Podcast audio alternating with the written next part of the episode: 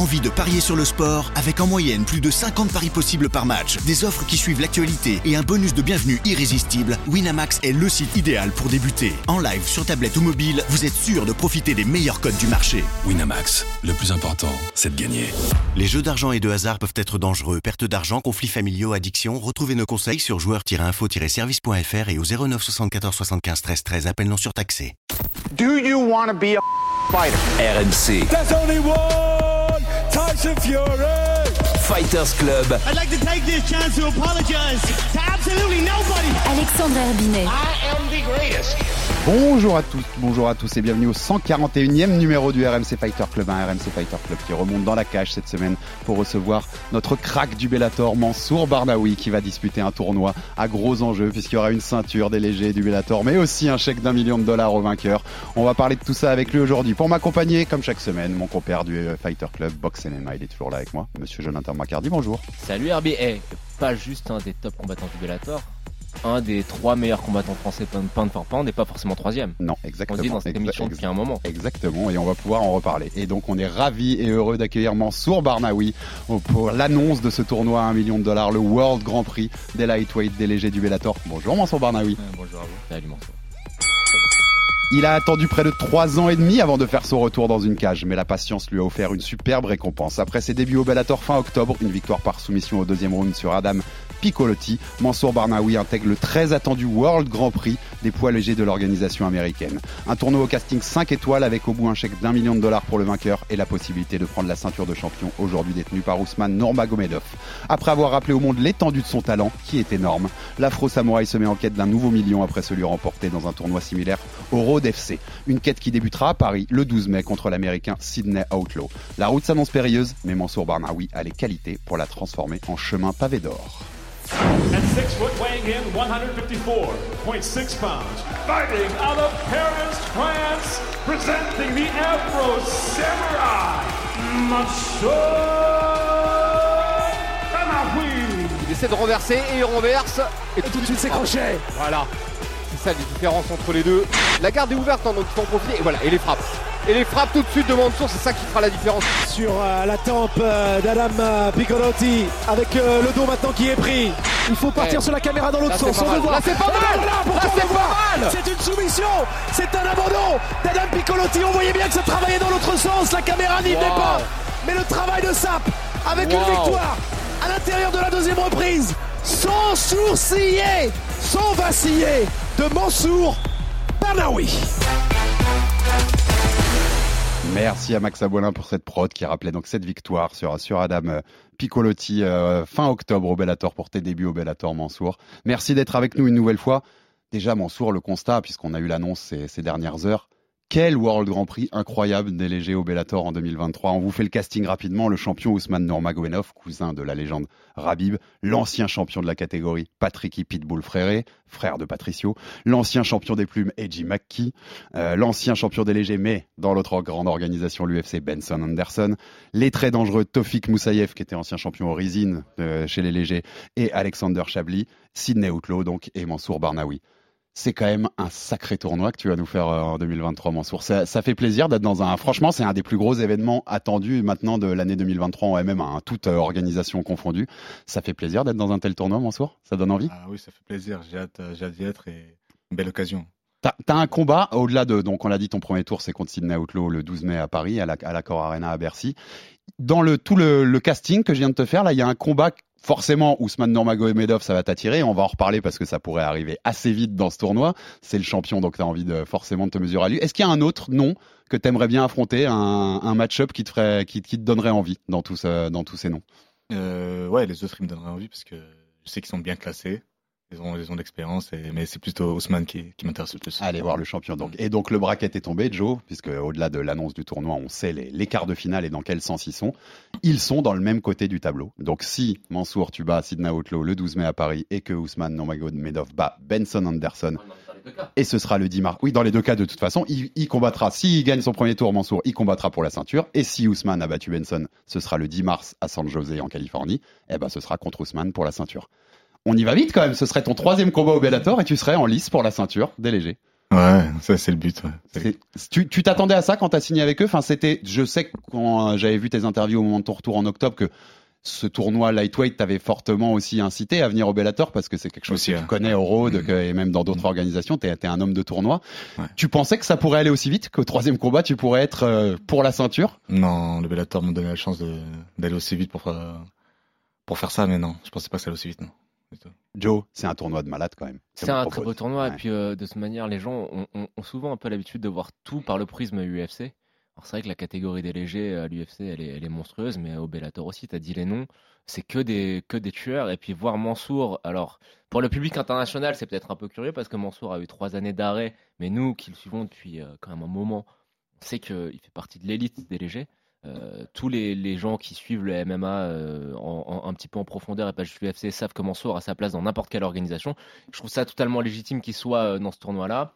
Et moi, euh, ça m'étonnerait pas de le voir prendre la ceinture. Ap- Après, euh, je sais pas, pour les, les- nos auditeurs qui connaîtraient pas Mansour, faudrait peut-être euh, un petit peu expliquer, tu vois, présenter. Je- ce que t'en penses? C'était dans- c'était dans les tuyaux, mais tu peux, on peut y aller directement. Rappelle-nous qui est Mansour. Donc il y a eu trois ans et demi. Déjà, on va lui demander de nous expliquer tout ça, Eh parce oui. qu'il y a eu trois ans et demi d'ab- de- d'absence, en tout cas de la, de la cage, Ouais. euh, depuis, depuis cette victoire au Road FC en 2019 jusqu'à ce retour au Bellator euh, en octobre 2022. Qu'est-ce qui s'est passé? Pourquoi tu as été absent trois ans? C'était ce dernier combat au Road, tu avais 26 ans. Le premier combat au Bellator, tu as 30 Ouais. ans. C'est quand même une partie du prime de la carrière athlétique d'un d'un athlète. Qu'est-ce qui s'est passé? Comment tu peux nous expliquer cette absence de, de trois ans et demi, euh, Mansour? Bah, après le tournoi, on s'est dit, euh, on va se faire une pause d'un an, parce que j'avais toujours enchaîné, même avant ce tournoi-là, j'avais, j'avais enchaîné des combats, et j'avais jamais fait de pause d'un an. Donc, euh, on s'est fait une petite pause. Après, il y a le, malheureusement le Covid qui est venu, et qui a duré un, un an et demi, et même un peu plus. Et puis après, on a cherché à savoir où combattre, donc euh, des organisations, et, et ça a pris à peu près bah, un an. Et puis t'a- t'avais eu un, t'avais un truc contractuel aussi à un moment avec le Road, tu devais pas un combat, tu leur devais ça. encore un combat et ça a pas pu se faire parce qu'il y avait le Covid, il y avait plus d'événements, c'est ça, ça t'a aussi tournoi ralenti. C'est ça, une fois que le tournoi était terminé, euh, j'étais toujours sous contrat avec le RDC. En tout cas, retour après trois ans et demi, soumission au deuxième round, euh, masterclass une Un nouvelle fois. On, ouais, on n'a pas eu l'impression qu'il y avait de la rouille Non, Joe, non. euh, chez, chez Mansour. Non, mais c'est un peu le, le secret le mieux gardé du MMA français, Mansour. Euh, on se rappelle quand euh, on avait reçu Georges Saint-Pierre dans les, dans les locaux. Il demandait quel français pour lui était le meilleur. Le premier nom qu'il a cité, c'était Mansour. C'était Mansour. Mm. C'était Mansour. Et, euh, Qui s'entraînait au Tristar Gym, euh, Ouais. l'ancien gym Kiran de, Zahabi et- de JSP à- au ouais. Québec. Ouais. Et euh, Mansour, tu nous dis que pendant les trois ans et demi, tu as, été en contact avec diverses organisations. Tu peux nous dire lesquelles?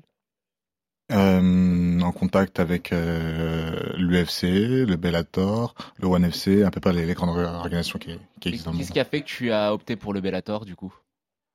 Il y avait une meilleure proposition pour le Bellator, on a regardé avec mon équipe et, et on s'est dit, euh, je pense que bah pour le tournoi d'ailleurs. Pour le tournoi, Pour le tournoi, qui te, qui Ah ouais. motivait. Donc contractuellement, c'était ce qui, euh, c'était dans la proposition qui tombait, c'était euh, Mansour, tu signes chez nous, tu vas participer au tournoi. Euh, ouais, c'était pas sûr au début, mais ouais, il y avait une chance que ça, ça, plus la ceinture et, et le beau monde qu'il y a dans le Bellator aussi. Ah, en, Ouais, tout cas, je, ouais. en tout cas, je sais qu'il n'y a aucun regret là, vu ce qui se passe Ah et vu comment ça s'organise pour dès ton deuxième combat. Clairement, euh, clairement, t'as as fait le bon choix là-dessus parce que parce que la perspective est plutôt très belle. T'as- pendant ces trois ans et demi, quand on sait que c'est dur quand même, parce que parce que déjà vous êtes des fighters et que vous êtes des prize fighters comme euh, comme disent les Américains, donc Gagner des sous. il faut gagner des sous pour vivre, tout simplement. T'as pensé à la retraite? T'as pensé à bâcher ou pas du tout? Parce Ah, que si, tu voyais pas de. Ouais. Si, si, j'ai pu bâcher, euh, enfin, de placer ça un peu, un peu sur le côté, là. Ouais. investir. Ouais, il faut, sinon c'est, c'est compliqué. Tu faisais quoi à côté? Comment? Tu faisais quoi à côté pendant ces trois ans et demi? T'as t'as- t'as Euh, vécu, t'as qui juste est- grâce au million du, du Road FC de ce tournoi, en fait? Euh, Non, pas forcément. J'avais Ok. investi et moi je suis pas très dépensier, je pense donc. euh, euh, donc ça va. Et à côté, bah l'investissement et, et l'entraînement.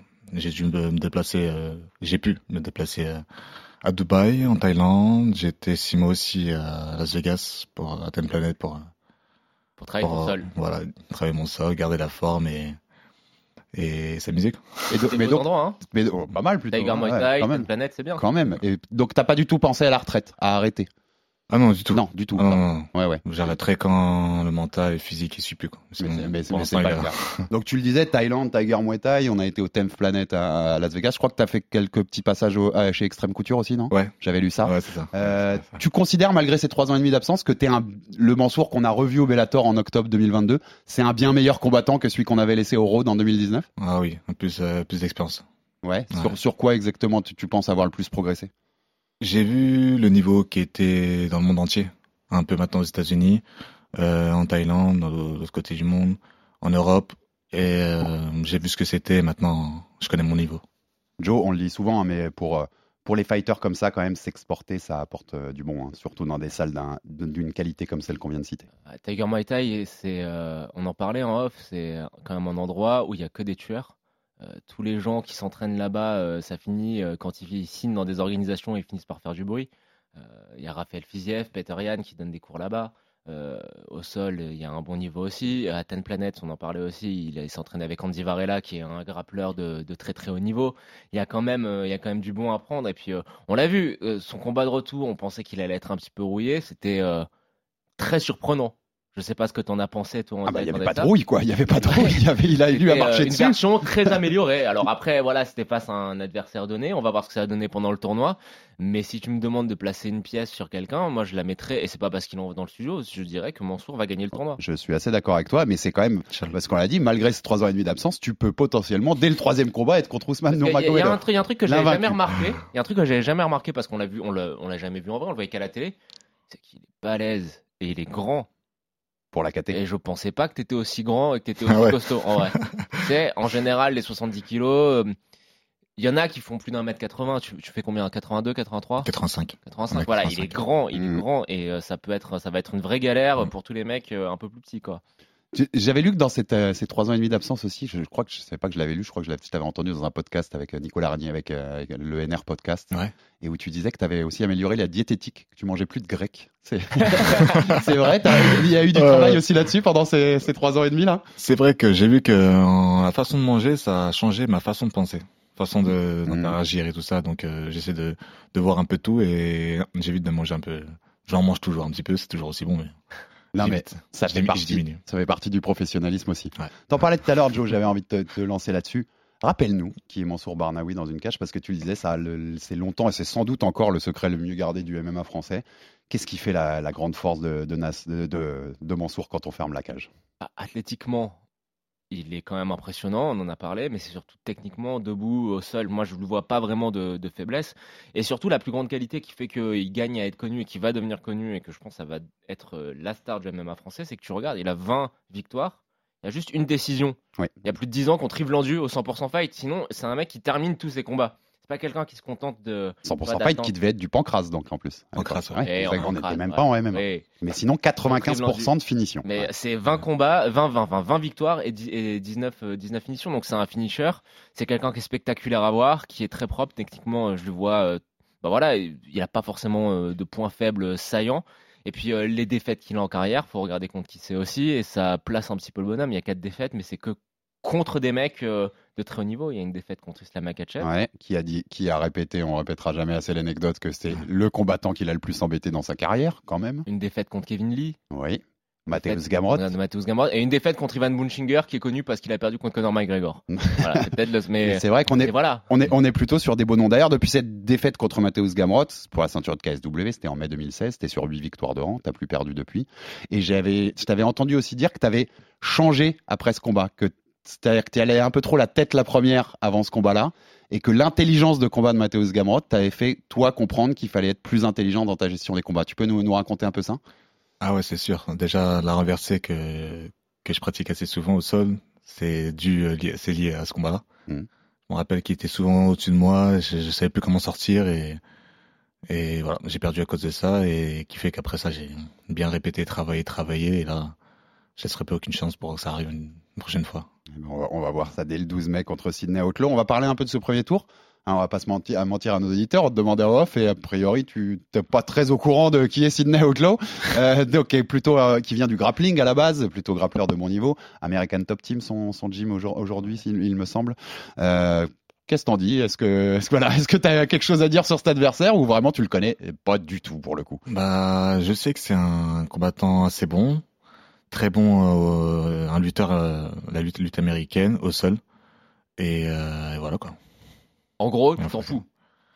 Bah, On peut y aller franco. Bah, égal. Hein Ça t'est égal. Qui on te met en face? Non, mais c'est ce que tu nous as dit tout à l'heure. En gros, tu t'en fous. Hmm, Un peu. Enfin, Bah, moi, tu mon peux but, c'est battre. C'est, c'est, une- c'est, ça dénote une certaine confiance en soi. Tout à fait. Ouais. Ouais. Ouais, c'est les, de toute façon, on est là pour gagner. Si on te propose un contrat, on te dit euh, tu combats pour telle somme à tel poids contre euh, un tel, tu signes. Ouais. Peu importe qui c'est. Peu importe qui c'est. Voilà. Il n'y aura euh, personne devant moi, donc. on va pas se mentir, on va te poser une question, tu vas nous reprendre très honnêtement. Qui tu connais euh, dans le tournoi, dans les 8 mecs qui font le tournoi? Ousmane, parce que j'avais des un descendant avec euh, Is- euh, Ismaël. Euh, euh, Ismaël, je crois que je attends, je Ah, l'ai noté. Chamil euh, Islam. Avec Islam, avec Islam. Islam, ouais. Avec Islam, qui bah maintenant qu'il a il a l'UFC, c'est le champion, donc euh, ça va être compliqué d'a- d'aller voir. Et puis t'avais battu Chamil Zavourov, qui est un de ses cousins éloignés Aussi. aussi, à Habib. Donc, Ouais. euh, t'as, un peu des rapports avec toute Ouais. cette famille-là d'Aguestanaise. les, là. les- les autres, dans les 7 autres, t'en connais aucun, on est d'accord? Non, pas que je sache. Non. C'est beau parce que un, un, c'est un casting 5 étoiles, mais ça prouve la confiance qu'a Mansour Ouais. parce que ouais, c'est confiance avant tout dans tes qualités et pas autre chose. Il y a que la victoire en tête pour toi là. euh, C'est go to the. On, on prend la ceinture au Ouais. passage, on va prendre le million au bout. Ouais, et avec la victoire qui paye. Mm, c'est- le plus important. Mm. Ce sera aussi le 12 mai à Paris. C'est ton premier combat en France depuis Ouais. le 100% fight en C'est ça, 2011, c'est depuis ça. cette époque du pancras. On était encore loin, on était 9 ans avant la Mm. légalisation dans notre pays, donc c'est un autre temps pour le coup. Hein. C'est Joe, hein, on se rappelle, c'est l'époque des streamings et tout. hein, on allait, euh, toi, t'es pas forcément mainstream comme sport quand on suivait ça. Télécharger les combats en torrent. Exactement. Ça te donne envie Ah T'as bah, envie c'est- de recombattre en France Enfin, tu vois, c'est un, ça va être un plaisir de Ah. recombattre aussi. On sait que t'es es basé, ton camp de base c'est Malakoff hein, depuis depuis tout petit. Ah ouais. Ça va être un plaisir d'être devant les tiens. Un grand plaisir. Depuis le temps que qu'on me demande euh, que si je combattais en France à Paris, là c'est mon premier combat en MMA à Paris et je sais qu'il y aura du monde, il y aura un spectacle, ça va être le feu.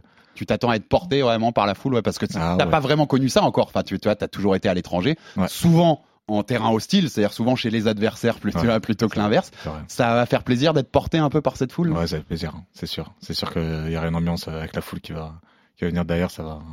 Et, je, et je pense Ah, que ce sera bien rempli, parce que je pense qu'il y a du monde qui a envie de voir euh, combattre Mansour. Oui, Je- mais je parce qu'il y a quand même un truc, on va pas Ouais. se mentir, c'est pas Mansour, c'est c'est pas le mec qui va donner des interviews, euh, à sortir des grosses punchlines et tout, c'est pas ton style. Je parle pas trop en général. Voilà.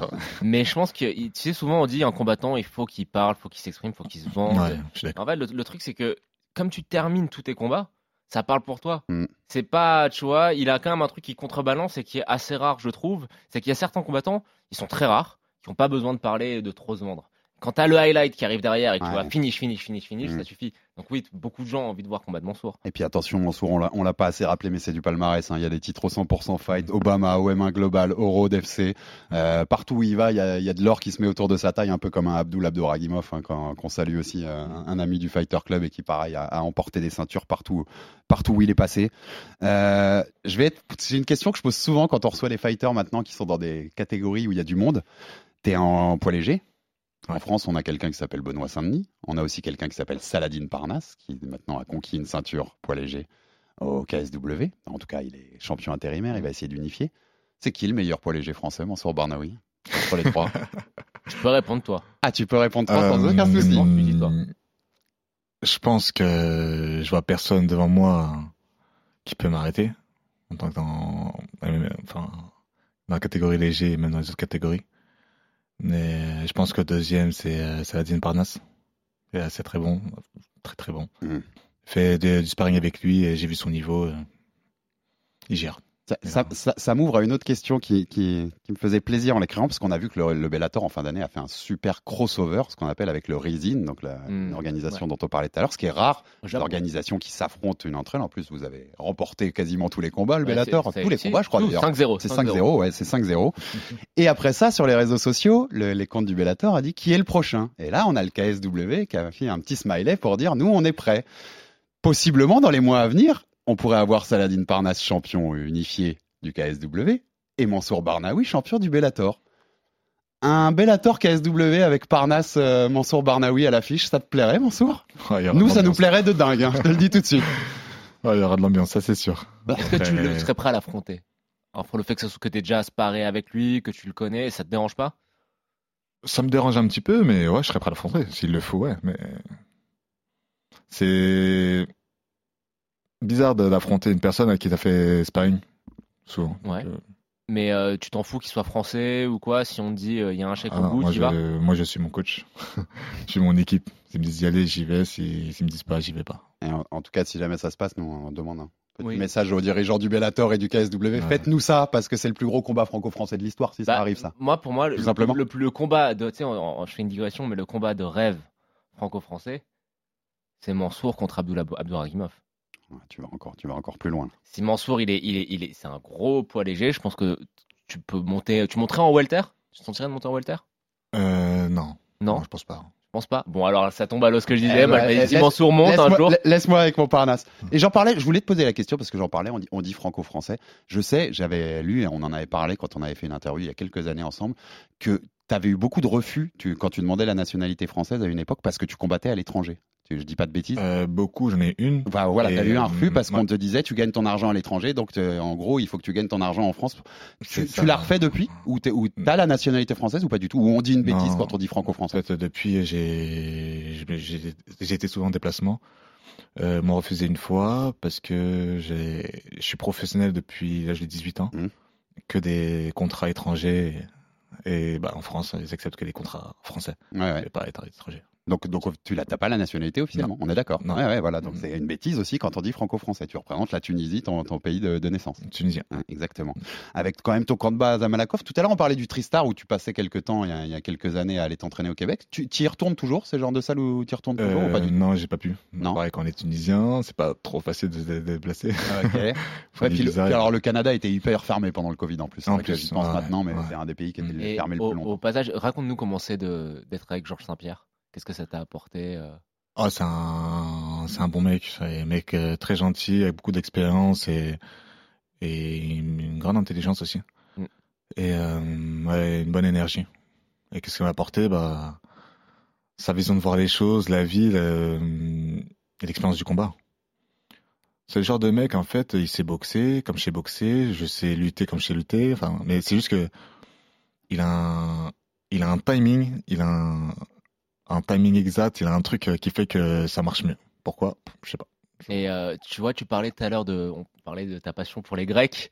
Georges, c'est quand même quelqu'un qui a une, une hygiène de vie qui est hyper, euh, hyper stricte. Est-ce que toi, tu as pu voir euh, ce côté, euh, ça même- t'a apporté en termes de Même plusieurs années après sa carrière, tu regardes son corps, tu te dis mais qu'est-ce que tu fais? Qu'est-ce que c'est Bah, qui se il, passe? il fait des jeûnes, il mange. euh, enfin, Est-ce que tu as pu t'inspirer un peu de ça euh, quand il repense maintenant, euh, Euh, la ouais, manière ouais. dont Georges gère euh, son, son corps?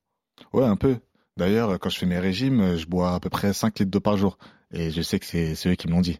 De faire ça, des, des espèces de techniques euh, de taille qui, qui marchent très bien. Hmm. Mm. Ouais, ils, Ouais. Ont, ils ont été apportés ju- jusque, jusque ces choses-là. Ouais, quoi. ouais. Ton, ton camp de base est toujours à Malakoff. Quand je t'avais interviewé il y a quelques années, c'était dans une petite salle municipale où Ouais. vous aviez des créneaux seulement le soir. C'est toujours le cas? Toujours. Ouais, toujours. Av- Avec tes voyages là que tu as fait récemment dans des bon, t'as été à Tiger, à, Tenth Planet, tout ça, est-ce que tu t'es dit euh, j'irais peut-être bien dans une structure un peu plus grosse, tu vois, un peu plus euh, une salle dédiée, un truc un peu plus professionnel ou non, on reste fidèle euh, à la famille et, et aux gens qui t'ont mené là Ah non, le premier truc que je me suis dit, je me suis dit qu'en fait, dans notre salle, on a un bon niveau. On a un très bon niveau. Mm. Je jouer à l'étranger, au niveau commencé, je crois que j'ai plus de mal à la salle chez moi, alors que le mec, euh, il en fait à peine et tout. Je me dis, il y a, il y a quelque chose qui va pas. Enfin, je sais pas, mais ouais, je me suis jamais dit euh, avoir une grosse salle. Après, c'est vrai que c'est mieux. Donc Mais, ça, euh, ça te va. Enfin, ça te va, la structure dans Non, laquelle ça me tu es va. là, ça, ça, ça te Moi, quand je suis avec mes proches et qu'on s'entend bien, qu'il y a une bonne énergie, je suis, je suis là, je suis là. Non, mais on, on le dit souvent dans le podcast, mais euh, en France et notamment en pied-point, on ne n'apprécie pas assez le niveau moyen qu'il y a, même en, en- en amateur. Je prends en amateur, même en, en loisir, la France c'est le meilleur pays de pied-point euh, d'Europe. Bien sûr. Et même devant la Hollande, je pense maintenant. On est dans, on est dans, on est dans, le- Ouais. dans la crème de ce qui se fait en kick aussi. On le répète pas en, assez en souvent. kick, mais en de- Muay Thai, on est, de- depuis on est longtemps. numéro un en Europe, je Et pense. depuis longtemps. Donc euh, c'est des structures où on peut trouver aussi beau- beaucoup de gens euh, voilà, de niveau et d'assez bon niveau pour se qu'on préparer. on a juste des carences qui sont euh, culturelles en lutte. Là, ça faut pas se mentir, hein, il n'y a pas de système universitaire au lycée. En grappling, on n'a pas tout ce qui est euh, Polaris, etc. Des organisations qui, même si ça commence un peu, qui font que bah y a un gros niveau en grappling. Mais en pied-point, on n'a pas à rougir. hein. Euh, je voulais aussi t'évoquer, parce qu'on a évoqué dans l'intro, je parlais d'Afro Samurai, qui est ton surnom euh, tiré d'un manga, si je dis pas de bêtises. Euh, et Mm. tu avais un autre surnom jeune qui était Tarzan, parce que tu faisais du skate et du parcours. Je dis pas, je dis pas de bêtises. Ouais, Tu es aussi passionné de snowboard, ça on en avait parlé à l'époque. ouais. Est-ce que c'est des choses que tu fais toujours, ces sports extrêmes Et est-ce si oui, qu'est-ce que ça t'apporte dans ta pour ton côté fighter? Euh, le parcours euh, en mode street, non. J'avais arrêté. Dangereux, hein. arrêté. C'est un peu dangereux. Ouais. Euh, le snowboard, ça fait un moment où j'ai pas pu y aller. Pas trop de neige. Après, avec le Covid et tout, bon, j'ai pas trop, euh, pas trop fait. Mais euh, ouais, skate, vélo, toujours. Toujours hein, la base. Écoute, quand même, quand on a des passions comme ça, on peut, on peut pas en sortir. bien Joe, est-ce que tu as d'autres questions aussi pour Mansour? T'es encore jeune, hein euh, t'as signé un, ton contrat avec le Bellator. C'est quoi euh, ton objectif pour la suite de ta carrière? Prendre la ceinture au Bellator et si tu te projettes dans 5 ans, quand on te recevra dans 5 ans, t'aimerais qu'on dise quoi de toi? Ah, On sera toujours là dans 5 ans. Merci, Joe. Euh, la personne qui a combattu les plus grandes personnes, les plus, les plus balèzes, quoi. Tu. Avec toutes les ceintures. qui- Et si on te reçoit en fin d'année là, t'as la, t'as la ceinture du Bellator quand tu viens nous voir?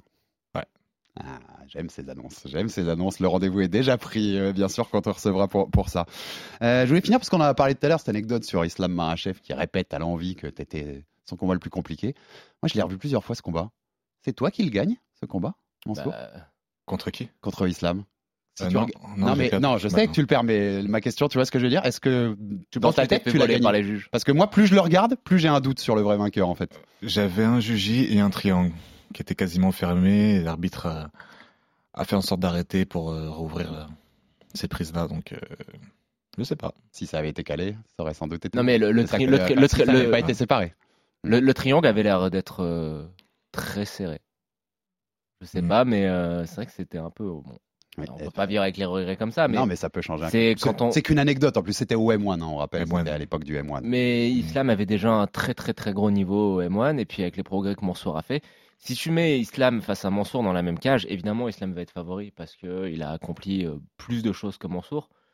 Mais euh, ce serait pas un combat qui serait euh, si des qui serait euh, voilà. En tout cas, en, équilibré. en tout cas, Mansour, il a battu Shamil Zavorov. Oui. Il, a, il a traumatisé Islam Marachev. Et allez, on va le dire, il va peut-être battre Ous- Ousmane Nurmagomedov. En tout cas, nous, on y croit.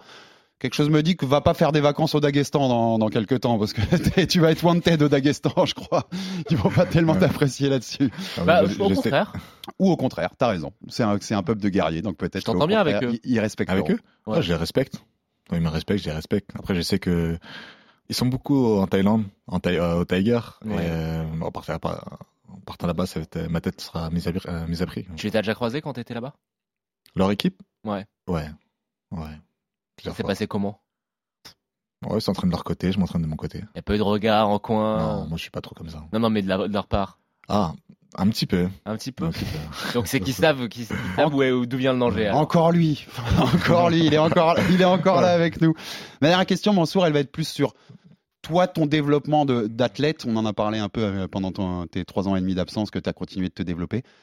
Quel est pour toi le point sur lequel tu as encore le plus à t'améliorer? Parce qu'on sait que tu es assez complet, Joe, Joe l'a dit tout à l'heure, mais est-ce qu'il y a un point sur lequel tu penses qu'il y a encore une grosse marge de progression dans les mois et les années à venir? Je compléterai après. d'accord. Vas-y. Euh, le timing. Je pense qu'il faut que je gère mon timing à la, à la Georges Saint-Pierre. Ouais. C'est vrai que Ouais, le timing et le jab, euh, ouais. Georges Saint-Pierre, c'est quelque chose. Mm. Et euh, tu me disais que tu as passé six mois à Las Vegas au Ten Planet. Qu'est-ce que tu as appris là-bas en particulier? Tu sais qu'il y a des mecs qui font que du grappling qui nous écoutent maintenant, depuis qu'on a fait. euh, euh, Dis-nous un petit peu techniquement les trucs qui t'ont le plus surpris chez eux. Euh, mon jeu de mon jeu de grappling une technicité je me souviens quand je suis revenu ici je, je tournais pas trop comme d'habitude bon, j'avais toujours la prise arrière mais euh, j'osais à faire des des péruviennes gogo plata et toutes ces prises là que je faisais jamais avant et Gogo euh, Plata, ouais. Co- Ouais. Ça t'a donné la confiance pour, Voilà, que le- c'est ça. pour faire ces genres de à choses. ouvrir penses mon que- jeu pour euh, Je pense que tu as une meilleure garde parce qu'ils sont très bons euh, sur leur dos? T'as bossé ça Ou t'as bossé uniquement style MMA, euh, pression, être debout, etc.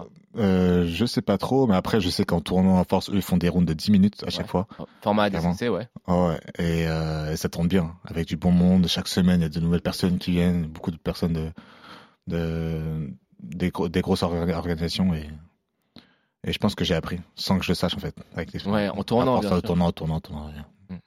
En tout cas, merci beaucoup Mansour Barnaoui d'avoir été avec nous. Euh, ça fait longtemps qu'on voulait t'avoir. Et puis rendez-vous est pris, plein de force pour le 12 mai contre Sydney Outlaw, le début, le quart de finale du tournoi World Grand Prix délégué du Bellator avec un million de dollars à la, à la gagne. Et, revient avec la ceinture. Une demi-finale avec la ceinture contre Ousmane Nurmagomedov ou contre Benson Anderson. On a notre petite idée du vainqueur quand même entre les deux.